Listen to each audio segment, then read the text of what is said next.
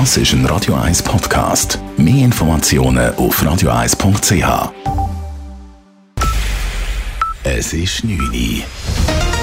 Radio 1, der Tag in 3 Minuten. Mit der Elena Wagen. Mehrere tausend Demonstrierende zogen heute Abend für mehr Frauenrechte durch die Zürcher Innenstadt. Am heutigen Frauenstreiktag riefen Gewerkschaften, Parteien und das Frauenstreikkomitee an diversen Kundgebungen dazu auf, sich zu verbinden und gemeinsam für gleiche Löhne und gegen die Erhöhung des Frauenrentenalters zu kämpfen. Denn noch immer seien es die Frauen, die den größten Teil an unbezahlter Arbeit leisten würden, hieß es in einer Durchsage auf dem Bürkliplatz kurz nach dem Start der Demonstration in Zürich. Wenn wirklich alle Arbeit von Frauen gleich viel wertgeschätzt werden soll, dann braucht es vor allem eine Veränderung der Mentalitäten, die dieser Ausbeutung zugrunde liegen. Also, seine Stimme als Frau laut zu machen und das, was 2019 durch den Massenstreik gezeigt worden ist, fortzusetzen. In mehreren Städten der Schweiz fanden Kundgebungen statt. Die Demo in Zürich startete mit einem großen Fest am Bürkliplatz und führte durch die ganze Innenstadt bis an die Langstraße. Bundesrat Alain Berset hat im Umgang mit der Erpressungsaffäre alles richtig gemacht. Zu diesem Schluss kommt der heute veröffentlichte Untersuchungsbericht der Geschäftsprüfungskommissionen des National- und Ständerats. Berset wird somit von sämtlichen Vorwürfen dieser Erpressung entlastet, erklärt Matthias Michel, Präsident der Geschäftsprüfungskommission des Ständerats. Bei allen Punkten haben sich die Vorwürfe nicht erhärtet. Im Gegenteil, man hat gesehen, dass die Leute, die involviert sind, oder auch die Institutionen, zum Beispiel die Bundesanwaltschaft, die Polizei und seine Mitarbeiter richtig gehandelt haben im Rahmen der gesetzlichen Vorschriften und auch der Herr Berset. Eine ehemalige Geliebte Berses hatte mit Fotos und E-Mails versucht, den Bundesrat zu erpressen.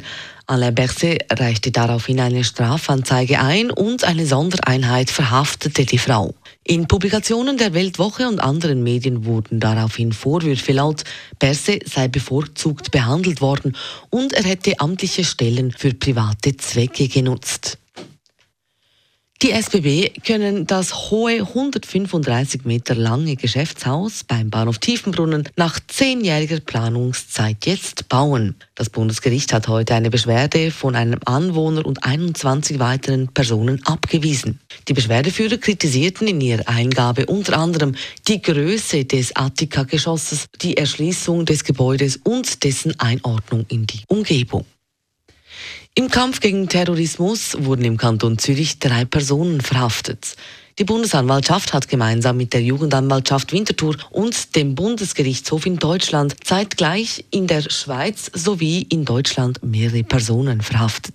Zudem wurden in mehreren Kantonen und in Deutschland Hausdurchsuchungen durchgeführt. Dabei ging es unter anderem um den Verdacht der Beteiligung respektive der Unterstützung der verbotenen terroristischen Organisation Islamischer Staat. In der Schweiz wurden drei Personen festgenommen. In Deutschland kam es zu einer Verhaftung. Die in der Schweiz verhafteten Personen stammen alle aus dem Kanton Zürich. Radio 1, Wetter. Die Sommerwoche die geht morgen noch wärmer weiter, als sie angefangen hat. Jetzt gibt es zuerst mal eine klare Nacht. Das heisst, der wunderschöne Sternenhimmel und vor allem der volle Mond kann man bestaunen. Und es kühlt ab auf 12 Grad. Das, bevor es dann morgen wieder richtig warm wird. Es scheint auch morgen mehr oder weniger den ganzen Tag die Sonne und es gibt bis zu 30 Grad.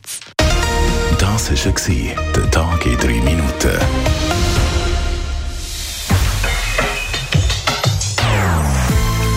Non-Stop-Musik auf Radio 1. Bei uns klingt Musik einfach besser. Non-Stop. Radio 1.